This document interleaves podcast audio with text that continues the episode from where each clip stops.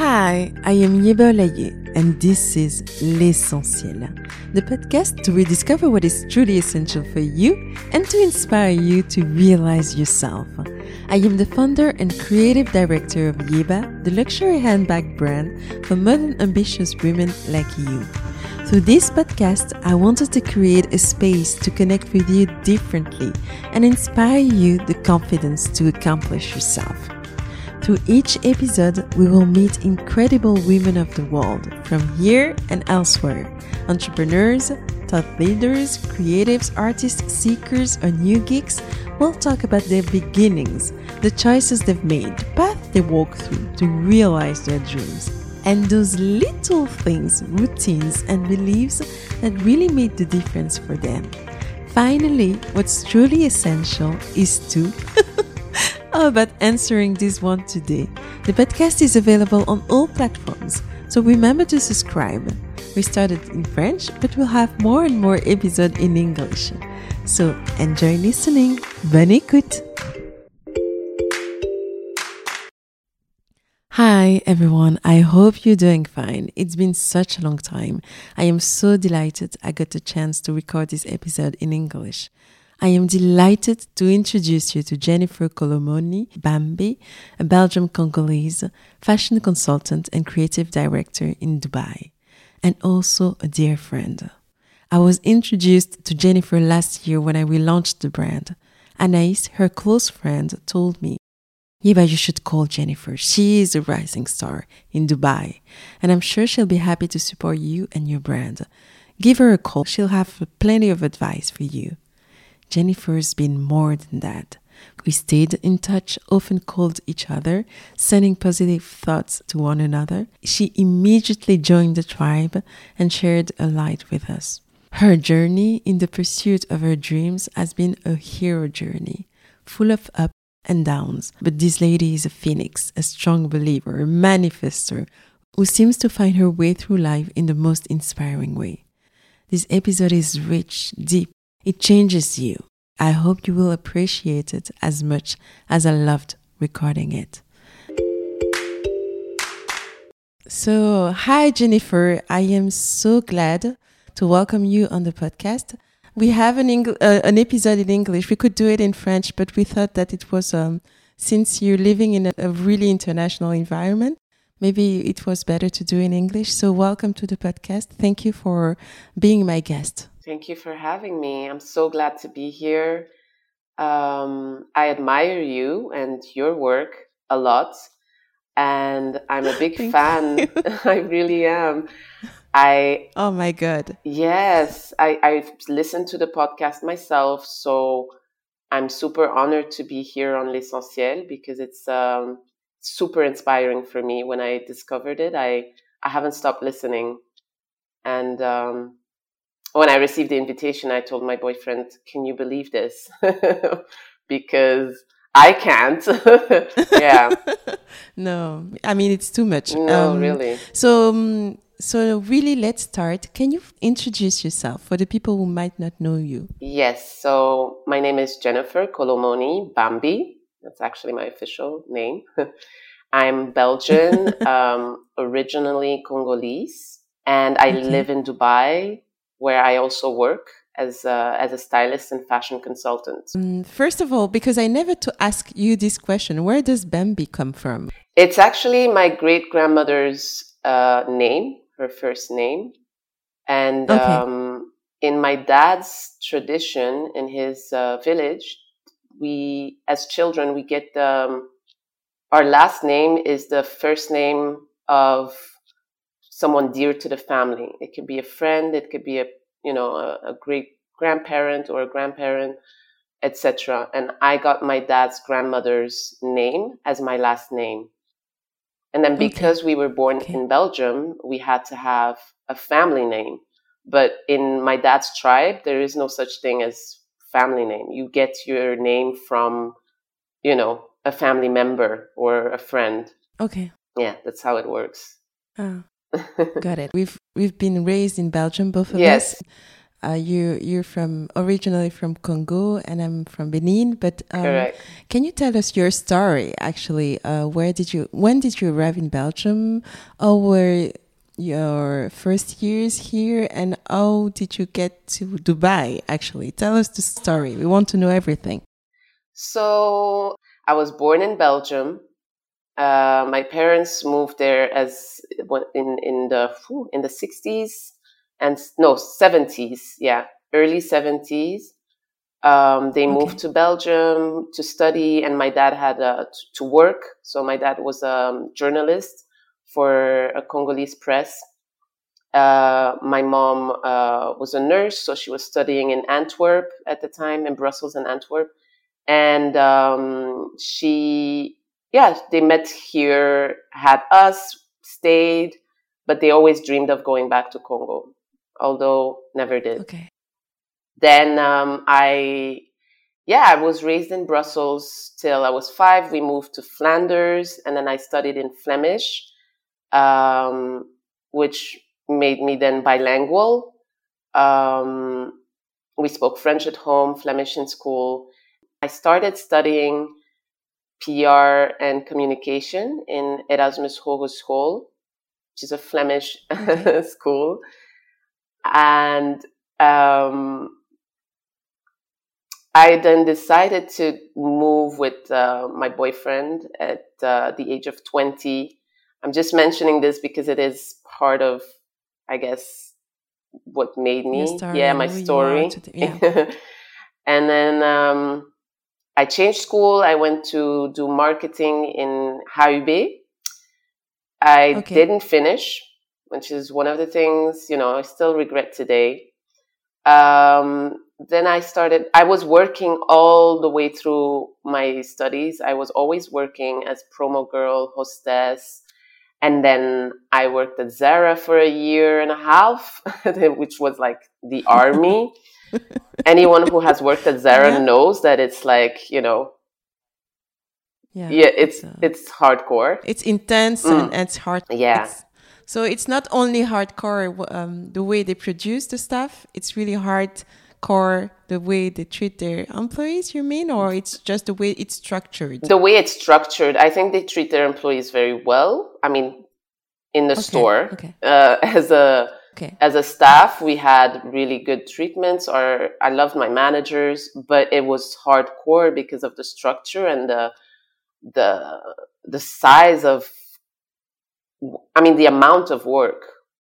So yeah, then uh, Diesel for four and a half years. Um, Diesel is a denim brand, and there I really had yeah. a more. Um, I know people listening to us are like young, but not that young. You know. Oh yeah. knows Diesel. Diesel. I, I hope. Uh, I hope they know but Diesel. I'm getting. I'm getting. I'm I'm getting very old, so I don't know anymore. You know. But me neither. Me, it seems like Diesel is. Diesel is super cool, right? In our minds. Yeah, it is. It is.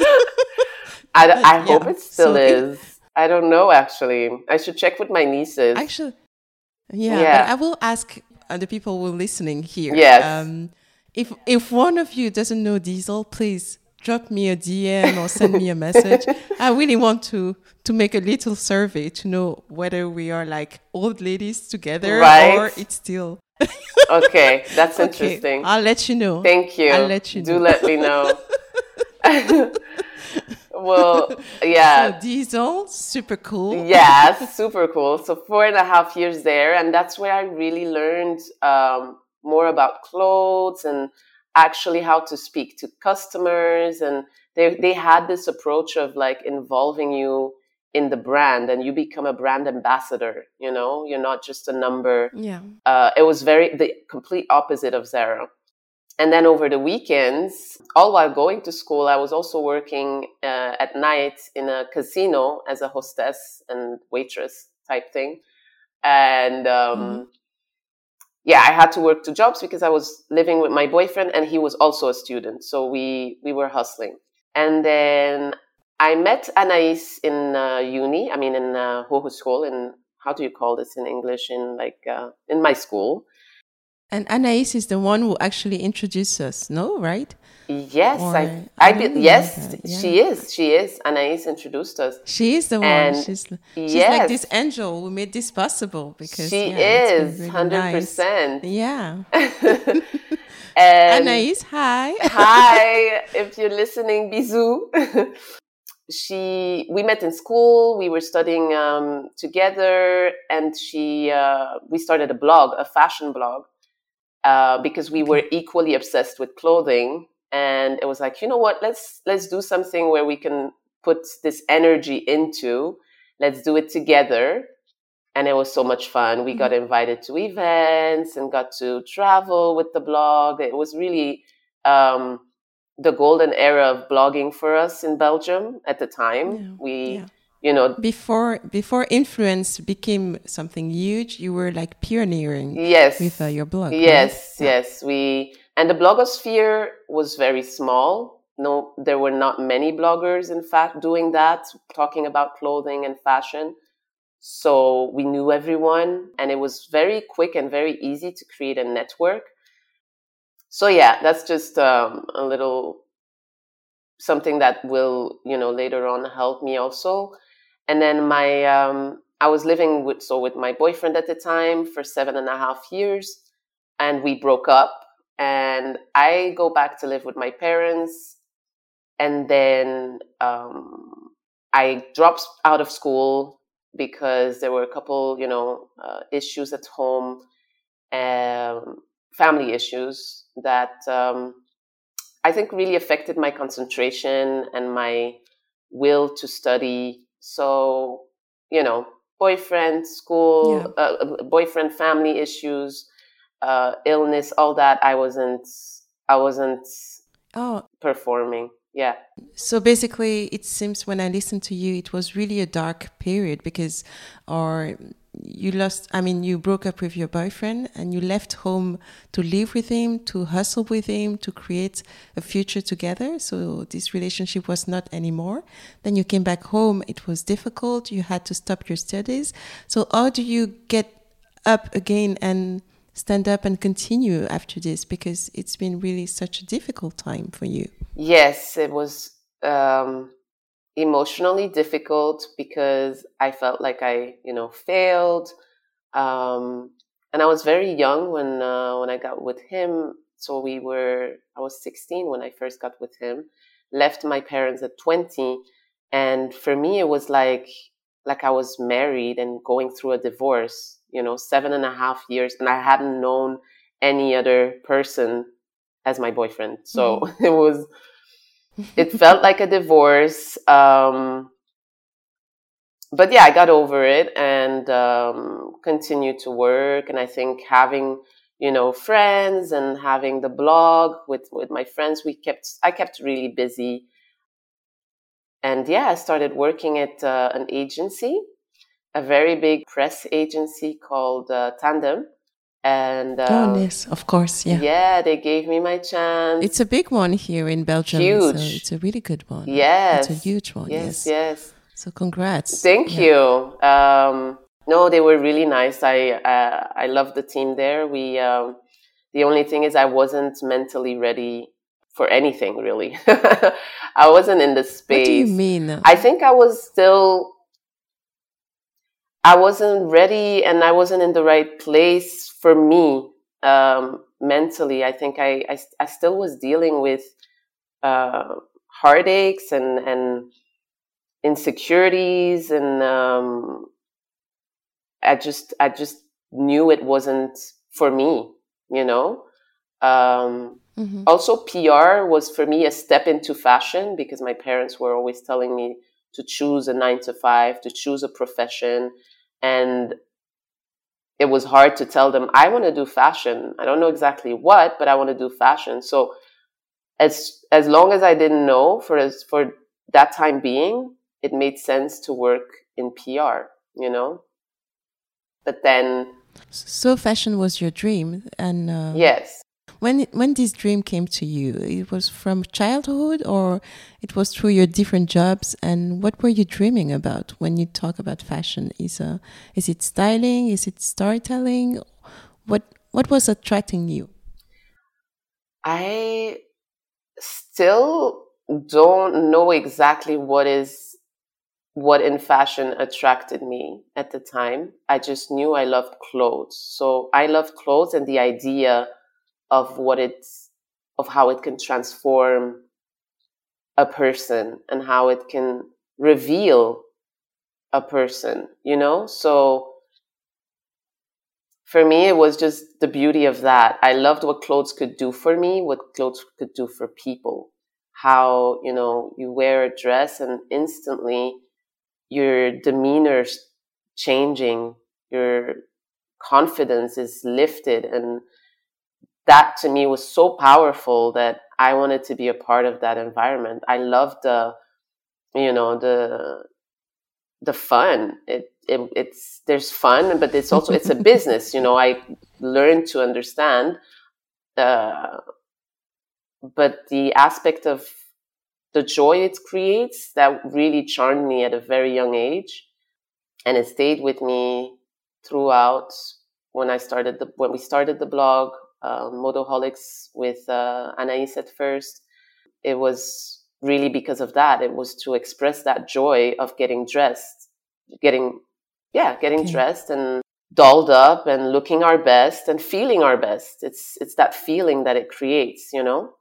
Yeah, I, I understand, but um, um, but then it means that you were not allowing yourself to really embrace Correct. this dream. So you went to you went to PR and yes, yeah, Tandem was a great uh, agency. Correct. So what came next? Um, oh, what did you learn over there? What, what how was this experience? So uh, I learned at Tandem uh, about the industry and how fashion is structured and like, you know, the groups and LVMH has Louis Vuitton and then Groupe Estee Lauder was more beauty. And I was learning about the structures and how to, how PR works, how press works, how magazines work. It was amazing because that's what I had studied as well. So I got to see it firsthand. Um, and so they also liked the fact that I was blogging and that I was part of the blogosphere, the Belgian blogosphere. So it worked out. And um, I learned a lot. I learned the values of of work, I guess, work ethics, and um, it was my first real job, not as a student. And also making connections, you know, because exactly. um, for me, for me, PR is such a such a strange word because I am so such an introvert. Yeah. So for me, it means really like you you have to kick your butt and try to connect with people, trying to see where the light is and uh, get there, tell beautiful stories, get the attention. So yeah, how did you Absolutely. manage to to find your way into this industry or into into this um, kind of job? Well, I think I for me, I'm naturally a social butterfly. I love to talk. I love to. Um, yeah. Yeah. I love talking. I think we could tell. if you hadn't noticed, I love talking. I can talk for hours, no problem. Yeah, it was one of the things in school also, like, shh, I was always, you know, the one whispering something.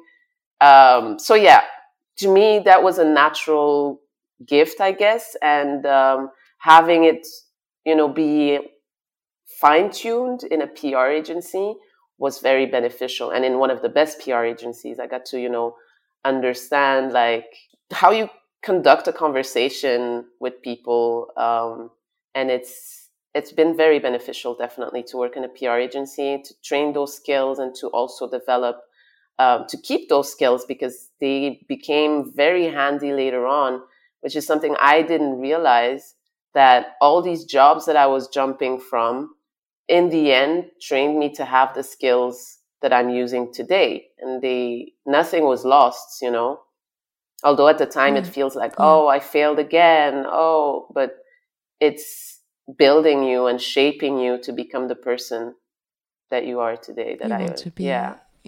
So then, um, yeah, Tandem ended um, after a few months. I um, I I wasn't the best employee. I think they. I think we we separated in good terms, um, and then I started working at uh, uh, in store, back in store. And um, that also didn't work out for a long time. so I then left. I left Belgium to go live in Luxembourg with my sister in the middle of the winter, okay. which is not the best idea um, because it was super super cold, and I went through a, a little depression, not because of Luxembourg, but because I still was dealing with those, I think, emotional scars of breaking up, being um, single after seven and a half years of common life with someone, and mm-hmm. also mm-hmm. failing, you know, at a couple of jobs and also dropping out of school. So everything just came back to the surface. And then family, um, and I was dealing with, um, I am dealing with uh, mental illness in my family. So it's, um, and because I am very sensitive and a sponge, all things that happen in my environment really affected me um, to the point where I was like, okay, I can't do this. I need a, mm-hmm. I need some kind of break. Um, but my sister wasn't giving me a break. She was like, okay, you have a week, and then you need to start looking for a job. And, and and you know, she kicked my butt. It was great. Her mm-hmm. husband and herself, like they were amazing. They they really motivated me to continue and uh, that's what I needed, I guess. At a, at a certain point in life, you really, you know, there is that person yeah. who, who actually makes a whole difference. You know, you want to give up, you're sabotaging yourself. You you don't see the light at the end of the, the funnel. Yes. But there is this only one person, like your little angel yes who's actually helping you to make one step after another exactly. you don't know in which direction you're going you just keep moving and the fact that you start walking again it helps you to you know to come back to life i yeah 100% so, yeah. and and i had really good friends also who were checking on me because they knew one of them was simon and i'm just saying his name in case he hears this because it, it he made a huge difference um, and and really knew what i was going through and and kind of took the time to to help me. So I, I appreciate, I really appreciated that.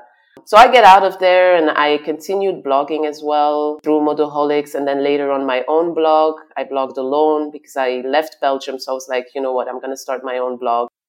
And that was Bam Bam Bi Bam. I don't think it's still online. but, uh, and then the blog posts, I think the blog posts were immediately be automatically being posted so the blog posts were automatically being posted to Facebook. And then I had friends on Facebook who were seeing my posts. And one day I, um, I have a friend uh, who, who was also in school with me in uni. And he reached out and said, Hey, and you know, he was liking and commenting at times um, or messaging me personally. So we kept in touch. And one day he he messaged me and said, "We're opening a concept store in Dubai, and um, maybe you should come and post about it on your blog." And I'm like, "Yeah, I mean, I'm jobless, so I don't think I can just fly to Dubai to cover a store opening. But thank you." thank you. That's very nice from you, but what can I say? I mean, I was touched, but at the same time, you know, I was really broke. So flying yeah, to Dubai so sounds completely crazy. Yeah, it sounded insane. So flying to Dubai to cover a store opening was like, you know what? I'll, you know, I'll keep it in mind if something happens, but no. And then a week later, um, he messages me again and he's like, actually, your profile is really good. And I know you worked in retail a lot and I know you studied PR because we did that together. So what do you think about coming to Dubai to work here and be part of the concept store launch? Um, first as a, you know, store manager and operations and, and then later, I think you would be good in the PR position. It's just that right now, for the launch. We already have someone. I was like, I don't care what position. Yes, I'm coming. That's a completely different proposition. I'm yeah. coming. I mean, this is an opportunity. It, nice it was a beautiful opportunity. So we did the interview. I spoke to my parents. My mom, uh, I hadn't expected that, but she was like, yes, go. Because they're very, you know, um, they're very old school from a different generation. I thought she would never let me go, but she pushed me. She was like, go helped me move. Everything was just aligning for once. I was like, okay, this is it. It's, it's aligning for me. So yeah, I get to Dubai a month later and, um, the concept store was insane still under construction so we were really part of the the whole build it's really beautiful because mothers you know they they know when it's time for you you know? Yes. when they need they, ha- they have to help you. They see and they feel it. And um, i'm um, wow. yeah i'm so touched by what i'm listening. Really it's uh, beautiful. So you get there it's insane. How is it when you arrive? Oh there? wow. It's um i went to miami in 2009 for spring break. So i was comparing it to that and it felt like that there was, you know, yachts and oh my god, flashy, and it has al- it has also a Vegas uh, vibe when you first arrive and you see all the lights. I never been to Vegas, but I I felt like it was a mix of Vegas and Miami. You know, party. Oh my and god, yeah. Everything is so big and grand and grandiose and money, Ferraris, Lamborghinis everywhere. I was just overwhelmed with all of that coming from little Belgium, you know how simple we are in Belgium.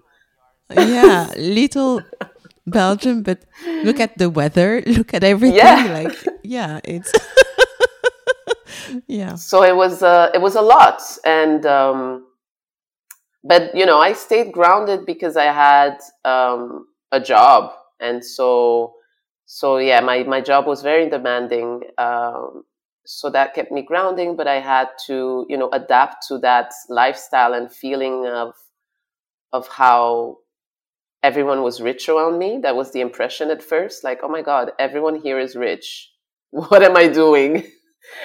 So um, but yeah it was it was a great experience. I was in a shared accommodation so i was sharing an apartment with five other girls it was a big apartment. And that created a little family atmosphere because everyone in that apartment and a lot of people in Dubai in general are single and uh, here to work. So they come alone and they, you know, so we created that family atmosphere and we could rely on each other and really support each other. And it was an all girl apartment. So it was really fun to have them and helpful. They helped me a lot and we helped each other. So it was great. How, how were you feeling with regards to your life, the job you were you were doing? Well, did you feel really aligned with what you really truly wanted yes. deep inside? Yes, I felt more. I, I felt like I was on the way to something. So I was there to. I was there to find my path. I think it really got me closer to what I actually wanted. So I um I was in touch. I was started. I started working in a in so the, the store was called Mahani, and it had um, it was a concept store with a lot of designers who were unknown to the region. Really, um, big designers in Europe, but in in the in the region they were still quite new, and no one else had them in their stores. So we had Raf Simons, Kris Van Assche. We brought the Belgians. Like our um, mm-hmm. buyer was Belgian, who was my friend um, Cedric, mm-hmm. and he brought Christian Wijnants and all these, you know, very niche brands, um, JJS Lee, JW Anderson. But incredible brands. Yes, and I mean, yeah. and they were at the time still they were known, but still developing kind of like Simone Rocha was known, but it wasn't the big like she wasn't as big as today. So we felt like you know kind of pioneering and even the press that we got like um, mahani got very good press for being a pioneer in concept store in the uae um, so it went really well and I develop my PR skills even more. I get I network a lot through the the concept store. You felt happy again. Yes. Because you came from depression and yes. there was all these vibes, hard work, new people, new energy. So Exactly. Were, yeah, at the right time, right place and feeling good. And but still not completely into fashion, you know, doing your styling thing. How did you come to styling? Exactly. Well, I I came to styling. So I um, at the time stopped working for that boutique after a year and a half. Um, we split ways and then you moved to another one right i moved to a, no i actually i moved to a boutique agency a small servicing ah, agency yes okay. i started working for a servicing agency that did like 360 services for brands for up and coming designers um, so we offered sales uh, pr photo shoot productions social media and it was a lot. I had a 12 brand, I had 12 brands in my portfolio that I had to manage. Um, and obviously those were all skills that I had developed, like doing sales and PR and, but you know, doing that on top of photo shoots and social media, it was like, uh, excuse me, I need a break. So mm-hmm. I had a little burnout there. Um, and then I didn't work for some time struggled financially, um, but I had my really good support system. My sisters, uh, my parents also helped me, and at some point they were like, "We're sending you money, and this is money for your flight back. Now, if you decide to stay with that money, that's on you." But this, this is the last money we're sending. And I was like, ah! What's that threat? yeah, it was an ultimatum. It's an ultimatum. Yeah. yeah. so. okay, so you're still in Dubai, so we know the answer. Yeah, I was like, okay, thanks. I paid my rent with that, and then my flatmates helped me pay for my food. it was, it was it was really ridiculous. I'm laughing now, but I was at the end of my life. Like it was, it was water and bread every night. oh my god! So, oh my god! Oh my god! No, but I had no. I had friends who were really, really supportive. Really, supportive. I had a friend from Belgium at the time who came to Dubai with uh, an, an agency that was developing one single event, and it was called Digital Health Live so it was about digitalizing everything health related. And okay. at the time, you know, apps were not a big thing like now. Everyone's, you know, and we reconnected here and they basically brought Silicon Valley to Dubai, people from Silicon Valley, and they wanted to develop a completely digitalized, digitalized health um, application network. So instead of you know calling the um, doctor you would go onto the app and putting your symptoms in and then you would be redirected to the nearest doctor that can you know help you with those specific symptoms. It was very very uh, interesting for me to to be part of that project. I jumped on board as a sales person and okay. uh, also pr so i was helping filling the spaces because it was an event that was uh, about digital health, but they also were selling the spots. So they had obviously the big, you know, Google was there with their Google glasses.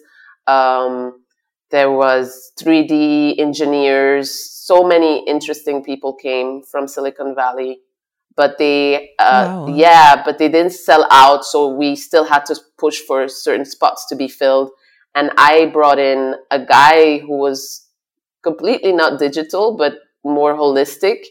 And um, okay. he was a, a, Guruji Sanjeev. So he, he was about mindfulness and yoga and meditation.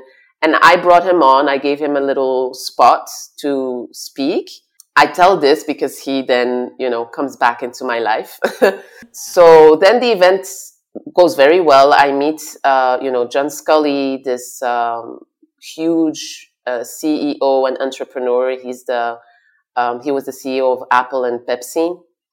So he he yes. worked. Oh yeah, it, that was amazing. My God, to hear him Wait, speak. I can imagine. Yeah, yeah. And um, you know, I helped. And what do you did you learn? I mean, when you you discuss with this kind of uh, people with a huge vision, such a great experience. What have you learned? I mean, what have you discussed about? Did you get the chance to? Yeah actually get a conversation with him that was really interesting and changed you in a way? I think it, it just opens my, it, it opens, I can't remember the specifics of conversations or exchanges that I had with people, but I think every time I meet someone, I, my, my brain expands. I just feel like I become aware that more is possible for me. That you know what i mean? Like it's just that the yeah. the idea that oh wow i can be in the same room with this person?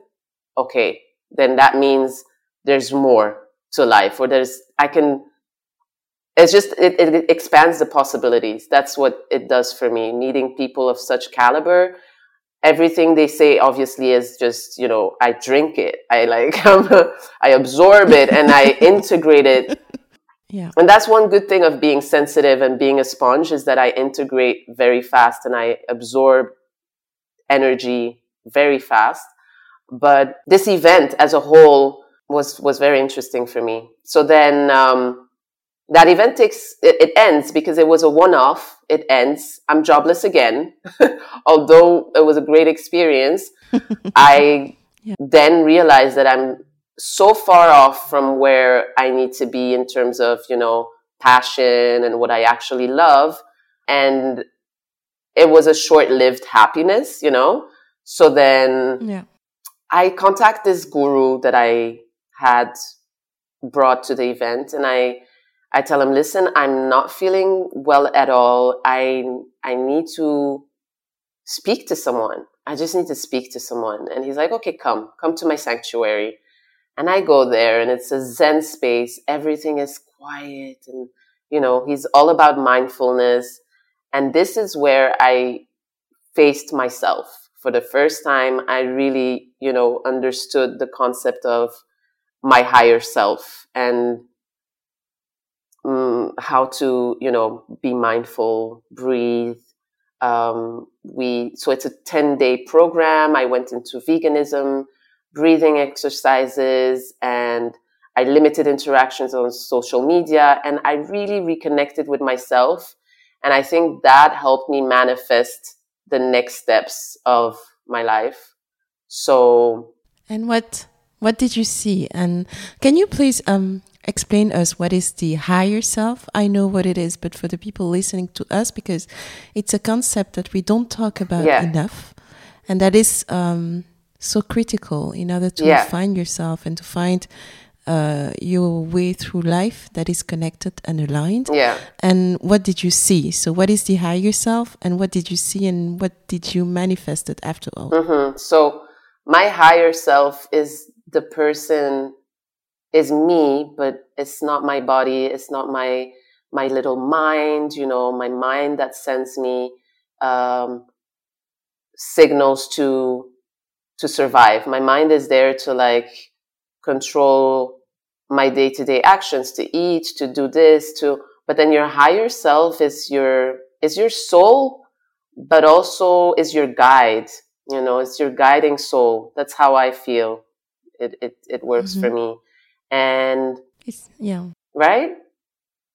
Um, yeah, for me, it's your it's re, it's also your intuition, your yes. creativity. It's this it's this little voice yes. that knows all the answers, mm. that knows the truth for you. Yes, and that actually will, will actually because it's you as well will actually guides you in the right direction. Exactly. And the closer you get to yourself, you the closer you you can feel your intuition, listen to your gut feelings, and make right decision for yourself. Absolutely. This is the way I see it. And and facing my higher self gave me confidence also like, oh, okay, wow, this is not I need to step out of my mind at times, put put it aside, let it be and and listen to my higher self and that's how I started manifesting and bringing things into reality. Because I started trusting myself that, okay, this voice makes sense and it is relevant. It is me. Yeah, just me meeting my higher self and understanding that all along I've been there was an epiphany for me.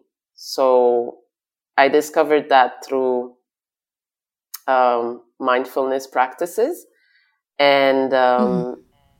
he, the, the 10 day, it was a 10 day, so it was a 10 day process of attending, you know, classes, um, breathing, veganism, uh, limiting the interactions with social media. And then I realized that I was feeling better. I was genuinely feeling like myself, um, physically, mentally, way more aligned, calmer. I had just the simple fact of having a balanced oxygen intake going through your to your brain it's it changes your posture so i felt brand new and i think that's what wow. yeah I, I really needed that shift in my life and and i think that's what helped me manifest um, and attract what was right for me. Practicing mindfulness i um, actually manifested a job. So i on the ninth day i think it was i went back and guruji asked us so what did you manifest after you know this practice with with us? And i said i have an interview for a dream job actually and you know he was super happy for me. Um, and then after that i think two weeks after i start i had started this practice i actually got the job.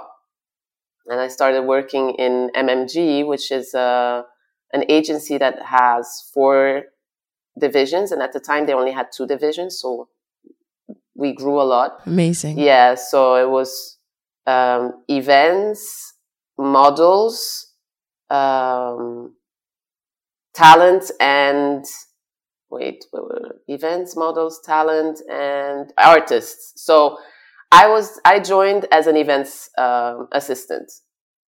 I was an event specialist and i was assisting the uh, events director but we were a team of two so it was just us two hustling hard.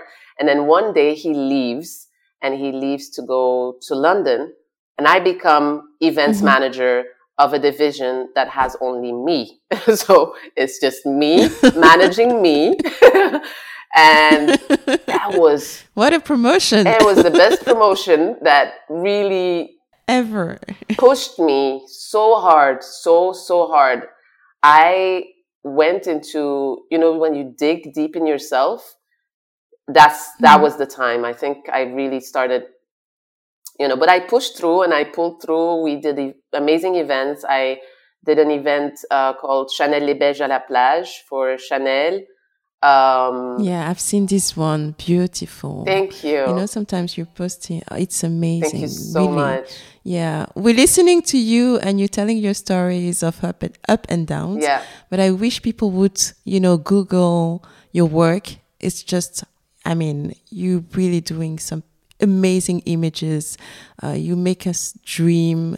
It's um, wow. you really truly a creative soul. Thank so you. yeah, it was important for me to say it because you're so humble. but I wish people would take the time really to discover all all the editorials uh, you've created and uh, your work, the work you're doing, and um, the experiences that you're creating. It's just um, breathtaking. Oh, wow. Really. Thank you so much. It means a lot. Thank you. You're welcome. You're welcome. I mean, Going. friends have to actually, you know, celebrate us. Otherwise, we don't do it enough. So, 100%. That's my job today. Appreciate it. Thank you. Thank you so much. I, yeah.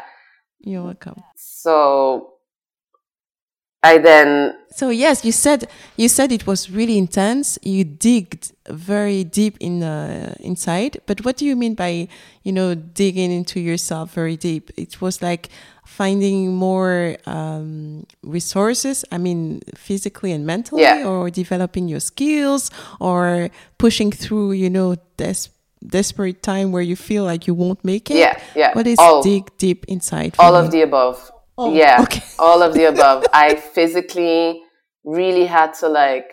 I started training, and my I had a really good boss at the time, um, the owner of the agency, who also became a friend. She was like, "Okay, let's uh, let's do some gym." She, you know, she would push us to go train, and I started training. I started physically training because I needed the energy to continue to keep going and waking up in the morning after, you know, when you close an event at 3 a.m., but the next morning you have another one and it's like, whoa, how am I going to keep up with this? So, yeah, being physically trained and also um, just all the mindfulness I, I had learned about was helping me a lot. And I had to dig into myself in terms of the patience to do things, to take a project and project manage from A to Z. Because, you know, events is you go through a production phase, you go through quotations, through finding the best quotation, and you have to keep looking and have the patience to keep searching for the best possible combination where you can still make profit and still, you know, it's, it was a lot for me to learn, but also to um, just to how do you say that to implement. So that's when i say i had to dig deep was all of the above physically mentally emotionally. Dealing with a lot of people is emotionally draining as well. Um, but all the while and staying professional. So um, yeah then i did the 25th anniversary of guess. Um, the Paul Marciano flew to Dubai uh, himself. It was wow. an amazing experience as well. Beautiful, beautiful. I had a um, great person by my side as well who was uh, um, an events manager for another group and he joined as a freelancer to help, you know, because obviously you can't do these types of events alone. They're massive and you need a team. So we we had hired very good people to to come on board uh, as freelancers. Um, one of them is Errol, um, and he's now based in LA. So yeah, at some point the events, although amazing and great experiences, they they fizzle like the the event scene fizzles out for for our agency, and um, so I think consciously I went to an, an agency that had these divisions because I knew that I wanted to be closer to fashion again. So when the events started fizzling out, I also, well, actually, before they fizzled out, I was working over the weekends um, on projects, personal projects with people from the agency that, you know, I befriended. So photographers became friends, models became friends, and we were doing we were doing tests over the weekend, test shoots. So, mm-hmm. uh, test shoot means you know you get a photographer, makeup artist, model, and I come in to style the model, and we we use that for our portfolio. So, I actually started developing my portfolio very early on while I was in the agency, and I think it happened mm-hmm. also because people were, you know, people are always watching you, and I would come into the office and people were watching, looking at me and looking at what I was wearing. And so the photographers were like, Hey, so do you style? You should style. Come on board. Come, let's do a shoot.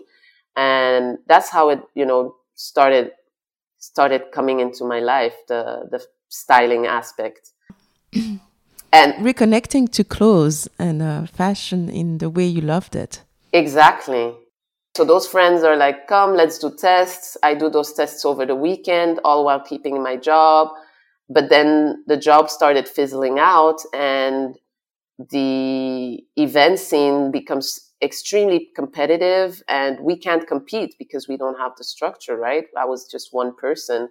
Um, mm-hmm. And then we, we did hire someone and we were two, but still there were events agencies with, you know, 10, 15 staff and you get pitches and they had a crazy turnaround where they could pull, push out a, uh, a presentation in one day and we needed a week, you know?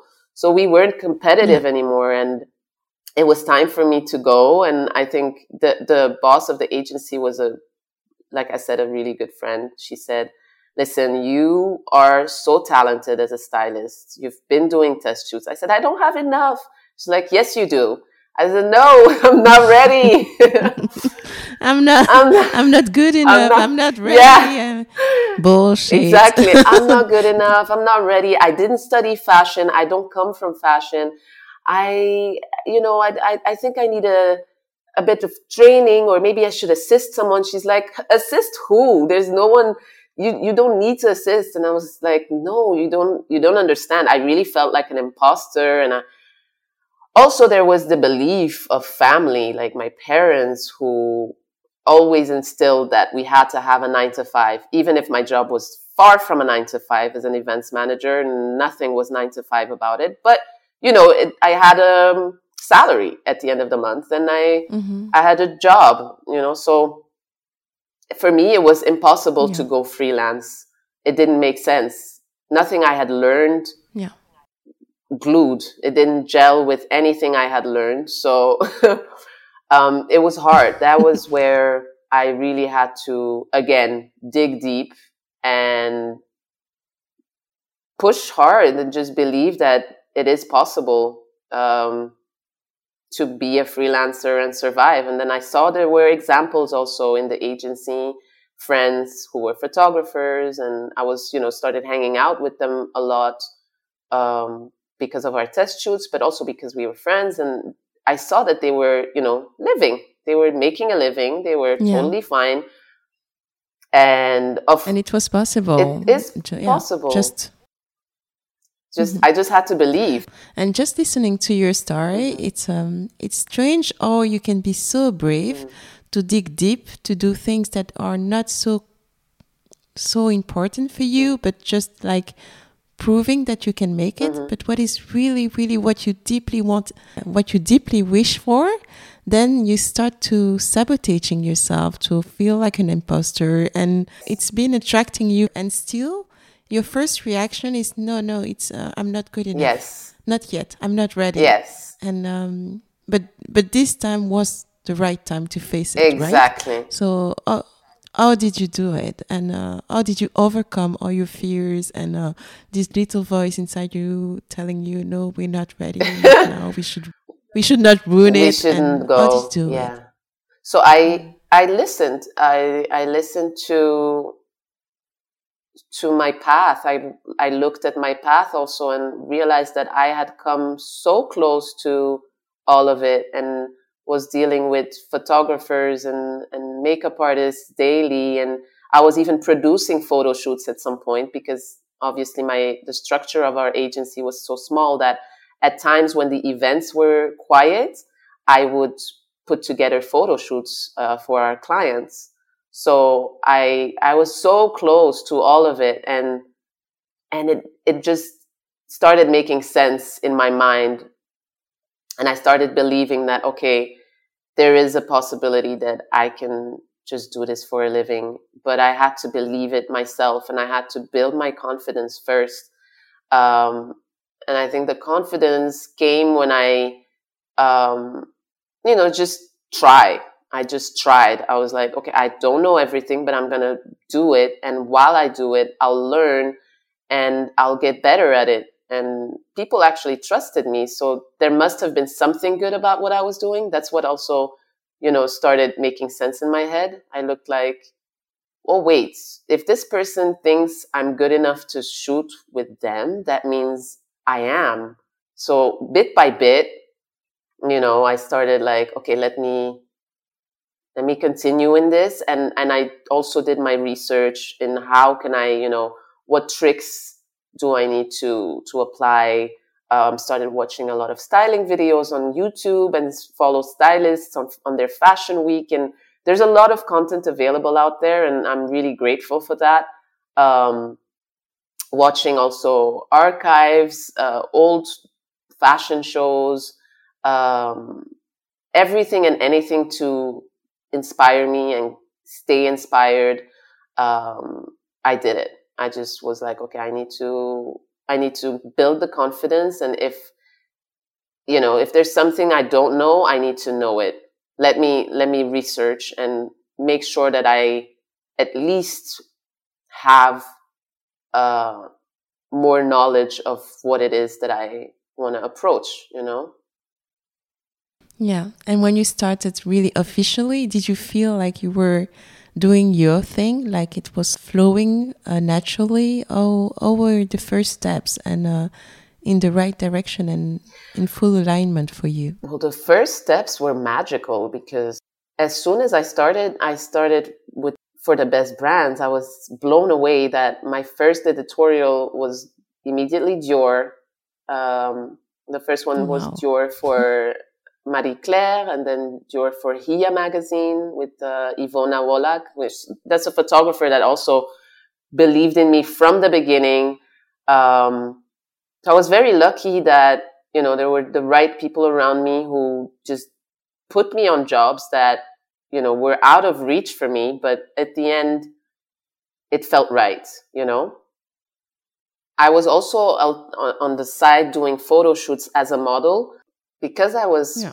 working in the agency and I knew all these photographers. One of them, Ivona, Ivona Wolak, she really believed in me both as a model as a, and, and as a stylist. So she started taking pictures of me and I posted them on my Instagram. And that's how I got noticed. And someone approached me to be part of a Farfetch campaign uh, as a model. And that you know all these little things i think boosted my confidence of like okay i'm doing something right um, and then my and then she also put me on one of my first editorials which was for dior uh, in hia magazine which is a local um, actually a saudi magazine and then my 2nd mm-hmm. editorial was also for dior um, for wow. marie claire with uh, greg adamski who's also a friend that from the beginning believed in me and did test shoots with me. so I was really lucky that. nice way to start. Yeah. you, know? you were like wondering, should I or should I not? Yes, you know? right?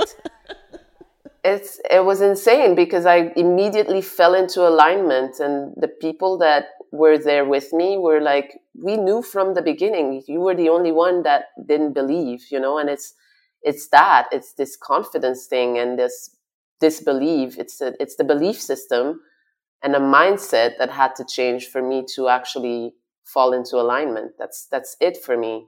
It was the only thing. Yeah but but i think for most of us right? what is um for you um, can you give us some some uh, keys or what was your secret? What is the belief system? Or do you how do you practice it? Because you know a few days you you believe and the day after is like uh, it's gone. no i'm not gonna make yeah. it. It's gone. So how do you how do you keep it up and how do you hold on to it? What is your way of practicing this believing system? So i um, regularly fall into the doubts and i think um, having so I had people around me who were practicing Reiki and access bars and um, all these spiritual healing practices. And I think that really helped me. So Gosia, who's the owner of the agency that I worked for, and also uh, am represented by. So MMG is a, a group, and now I am mm-hmm. a stylist represented by MMG artists. So it, it really became full circle because I stayed in the in the same you know um, agency. Anyway, I mentioned Gosia because she's the person who told me like you know what? To stay balanced and focused you should work on your on on your mental health and on your spiritual health. And those are very connected and you you you, you need to try this. And I I was like okay. And I was very I'm always I've always been a very open person, open to try new things any day, no problem. So that um, helped me, and I went to I went into um, a healer. I went to see a healer, and she helped me align and cl- cleanse my chakras, but also to heal my wounds because without that, I would always go back to I'm not enough. I can't do this. Um, it's a belief system that was created um, as a child and through traumas, and probably also as an adult through experiences that knock down your confidence. Um, but you have to reset, and that button has to be reset regularly, and that's okay. But being aware of it is what changed it for me. I became aware that there is such a thing, you know, that there is a button to be reset and that I need to, um, to just embrace, you know, that I, I need a, every now and again, I need a visit to see either uh, my psychotherapist or a healer who will help me, you know, to look at what is it that is stopping me. And for me, what was holding me back was a lot of things that I hadn't worked through, a lot of emotional wounds that I hadn't processed. But you know, listening to you, I uh, I still feel that you are quite um, mature as a person, and you know, curious and open-minded, and um, and making your way through life in a way that you become better, stronger, more aligned but do you still have dreams? Are there are there still things that you dream about and that that feel too too far away from you, too difficult to reach, or uh, did you come to a point where you think everything is possible? No, I think everything is possible. I do feel like there's still a lot that I need to accomplish, and I still, you know, I need to better myself daily, my routines. I need to um, work on myself more, but I know that it all starts with me, that I can get there only if I, you know, if I work on myself more to become even better at knowing myself because that that is what has opened doors for me is me knowing myself and me believing in myself and then creating opportunities, yes, because of networking, because of being open and being very sociable person and talkative and all that, you know, there's brings opportunities. But then when the opportunities come, you have to say yes. And I think it's that for me, the the the, the openness and I believe that I will create more. I have no doubt that there's more to come, but first I, I I'm still on a path where I'm obsessed with bettering myself. That's, you know, that's, that's really all I, I look for is like, okay, how can I better my routines? How can I, you know, wake up in the morning and do a bit of meditation, do a bit of workout a little bit. Eh, because of my lifestyle, it's hard to have good routines and I'm still failing, but you know, it's, I'm I'm I'm trying and I keep trying and I keep pushing myself um, because I know it's all within reach. It's just me. It's me. It's it's all in my hands. I have to um, create those possibilities. I think that's the problem with no. not the problem, but the the I think that's the that's something that we miss a lot, and I wish I knew at a younger age is that I we all have the ability to create the life we want. And it's within yeah. reach. It's mostly about our, our, belief systems. So, so yeah, I think I, I still dream. I still want, you know, um, I'd like to style a couple of people so I can say I did it and I, you know, um, and and who are no? First of all, let's celebrate you. Can you tell us what have been the most amazing opportunities or encounters or um, shows that you've done along the way and that you feel really proud about and, um, that really deserve to be celebrated? Okay, so yes, I styled a campaign for Dubai, like it's a Dubai based fashion week called Fashion Forward and I think that was a mm-hmm. big moment for me because it was everywhere. It was everywhere. That's huge. Yeah, that's huge, huge. Um, really, I mean, yeah, it was everywhere in Dubai. I mean, it, it's it's it's here. It's locally. Not only in Dubai. Yeah. No, not only in Dubai, because um, the magnitude it takes with uh, social media yes. is such that you feel that it's everywhere in the world. Right. So congrats Thank you. you. Thank you so much. that was the That's first one. Another bigger, one. yeah. Then my friend connected me to uh, my friend who's an editor. He connected me to the stylist of Lauryn Hill. Pardon. Oh my god. Yeah, so my my friend who's an editor con- connects me to the stylist of Lauryn Hill and says, "Listen, she um, Can we have a break?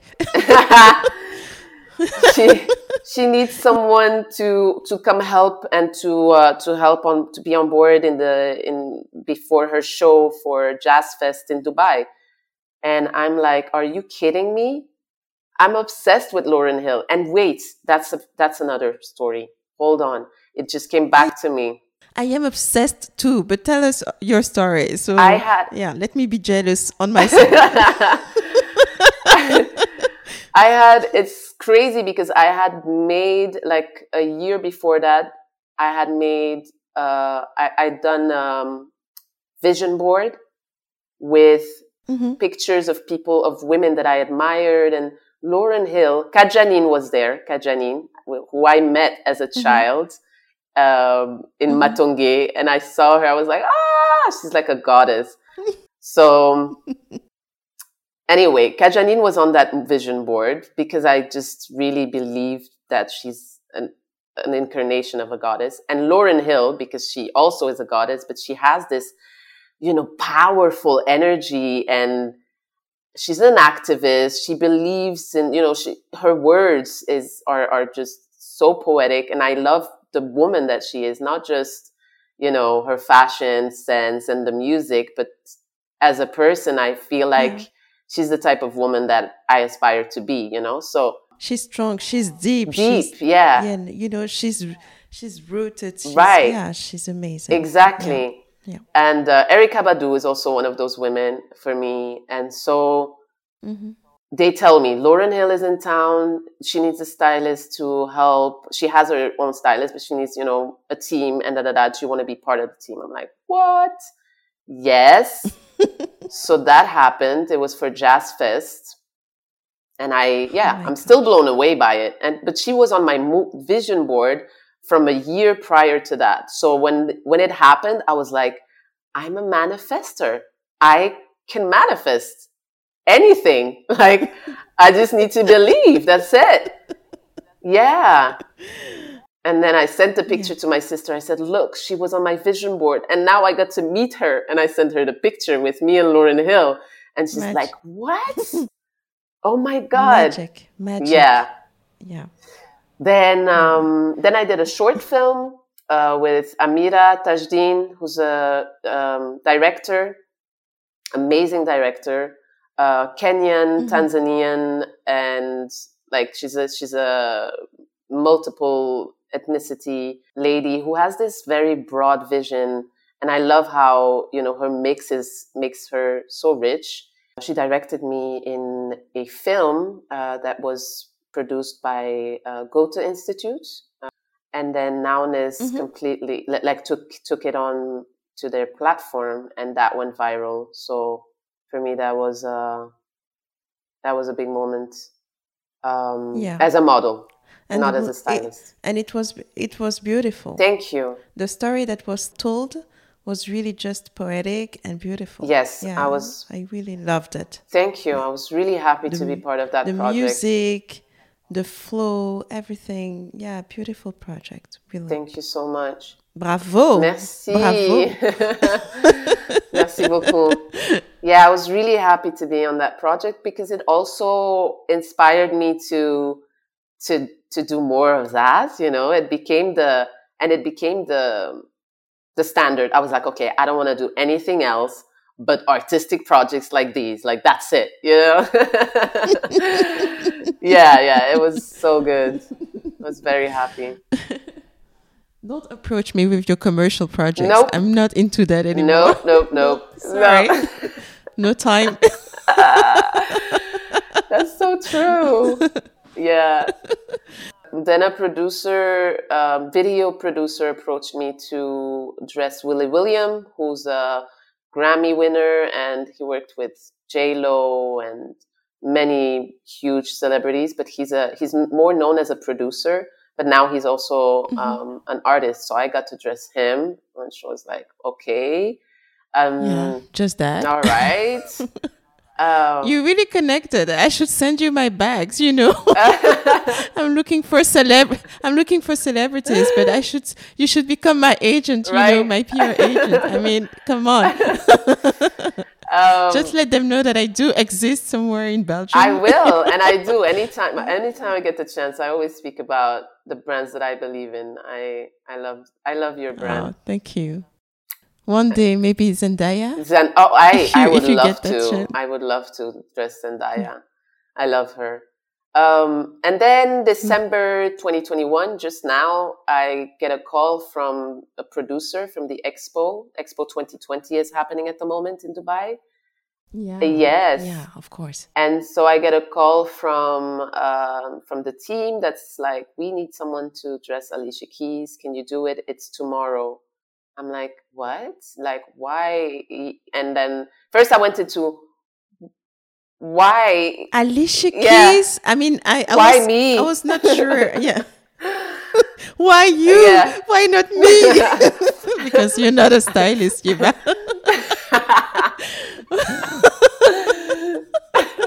okay. Good one. Um, I'm being mean. No, no, no. jealous. I love it. No, but it's just, it's just wow. Yeah. Wow. Alicia Keys. Yeah. And always, always, I mean, always the whole, the whole experience, the person, and uh, didn't you freak out because yeah. you have to dress her? Oh, how did it go? I freaked out completely, but I you know, thankfully I have connections and brands and people on, on in my phone. So I was actually on set, on another set, shooting as an influencer. So it's not even like I could step out of the, step out and make some calls. I was, I had to be, my face had to be on camera the whole time. So I, I said yes, but I actually was working and not really able to do it. So I immediately text my assistant um, and I tell her she's actually interning with me and she's been with me, she had been with me for uh, months, for almost a year. So, you know, I can just call her and say, hey, please do this now. And she's like, okay, she'll drop everything and she'll be on it. And so she started while I was still shooting.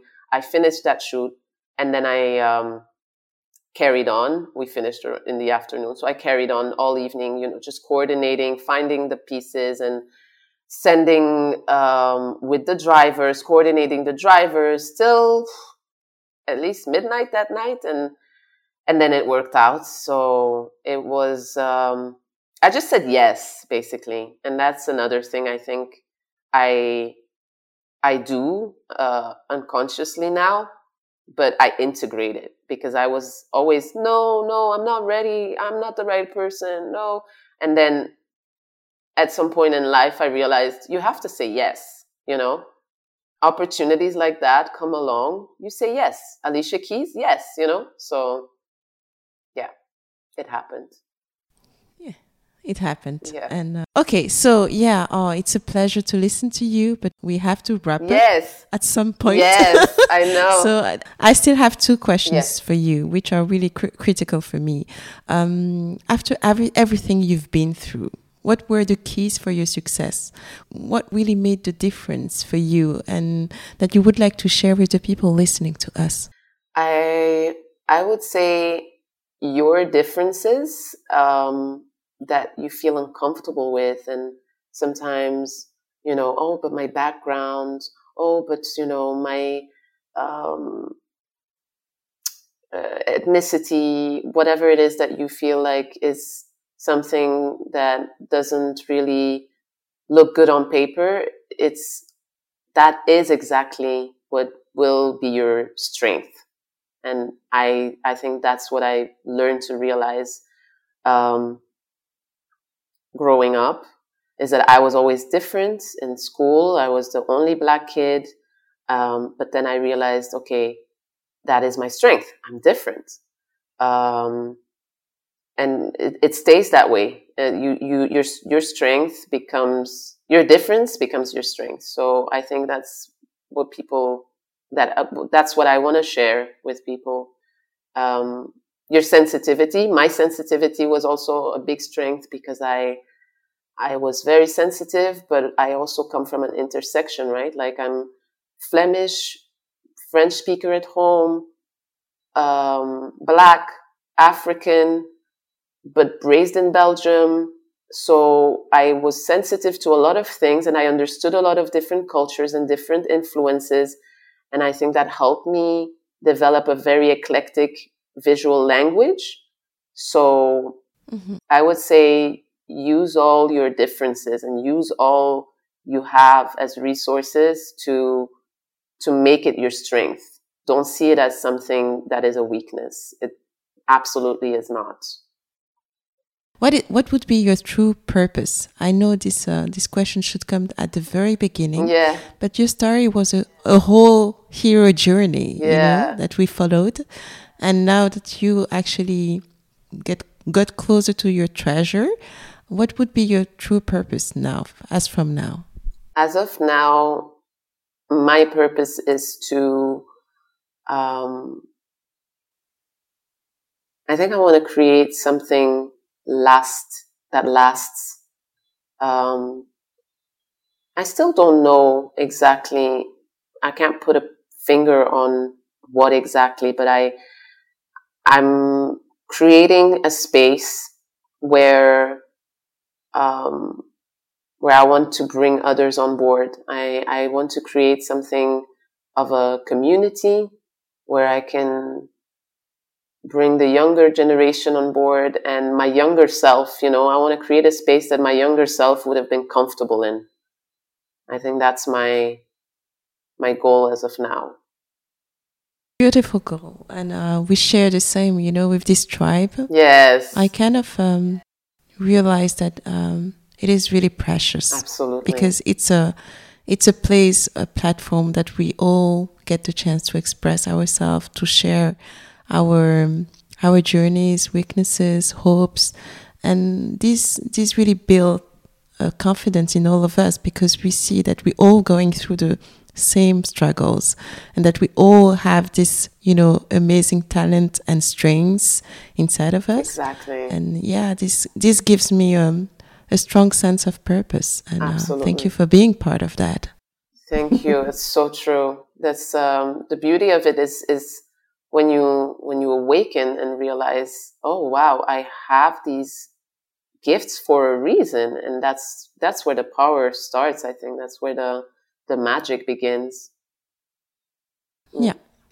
So last question, my my dear. I I wish I could stay one hour more, but um, me too. I, I have to, but